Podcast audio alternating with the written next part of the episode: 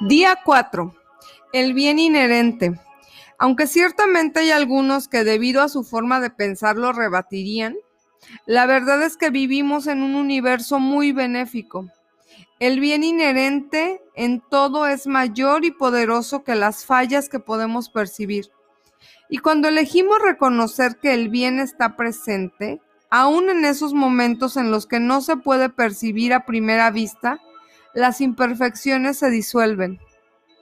Imagínate que por un momento te despiertas en un cuarto sin ventanas, totalmente oscuro.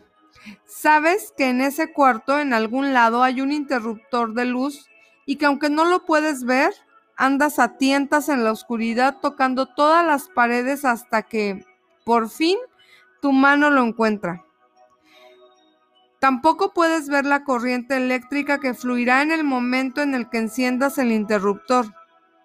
Pero basándote en experiencias anteriores, sabes que está ahí. Sin dudar, enciendes la luz y respiras con alivio al ver que la luz ilumina el cuarto. Se disuelve la oscuridad instantáneamente.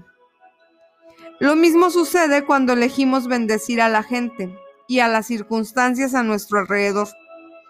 Así como la luz elimina la oscuridad cuando permitimos que fluya la electricidad, así fluye el bien inherente en una situación para eliminar nuestras limitadas percepciones del mal. A medida que bendecimos a todos y a todo, permitimos que esta verdad superior de la bondad universal fluya hacia todos los aspectos de nuestra vida poniendo inmediatamente nuestra mente y nuestra alma en contacto consciente con lo divino.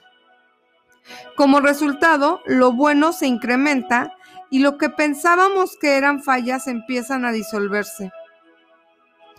Entre mayores bendiciones brindemos, mayor es la corriente del bien inherente que comienza a fluir, derramando luz en cada esquina que antes se encontraba oscurecida por nuestra percepción. Cada mal o falla percibida desaparece. Cada limitante se desvanece y cada situación mejora. A través de nuestras bendiciones asumimos nuestro poder y cuando nos sentimos poderosos, cualquier mal al que nos enfrentemos, el mal como la oscuridad al toparse con la luz, no tiene otra opción que desaparecer. Para aquellos de nosotros que elijamos seguir el camino de las bendiciones hacia la prosperidad, es muy importante que recordemos frecuentemente que el bien está presente aun cuando no podamos verlo. Requerimos ver todos los obstáculos en el camino como peldaños, entender que cada condición externa, sin importar qué, qué tan permanente o imposible parezca, puede cambiar y cambiará hacia lo positivo, siempre y cuando busquemos todo lo bueno. Bendecir es pedir que llegue el bien. La acción del día.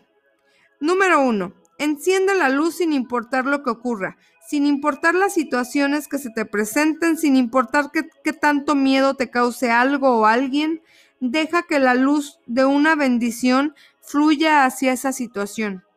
Permítete reconocer que aunque puede ser que no la reconozcas inmediatamente, el bien inherente está presente. Acción número 2. Continúa bendiciendo a aquellos a quienes elegiste bendecir en tu acción anterior. El pensamiento del día. Vivir en constante contacto espiritual con el bien mayor que existe en todos es abrir la mente a una fuerza y una felicidad que no pueden ser medidas. Christian Larson del Camino de las Rosas. La afirmación del día. Siempre estoy dispuesto a ver el bien inherente en todo y en todos.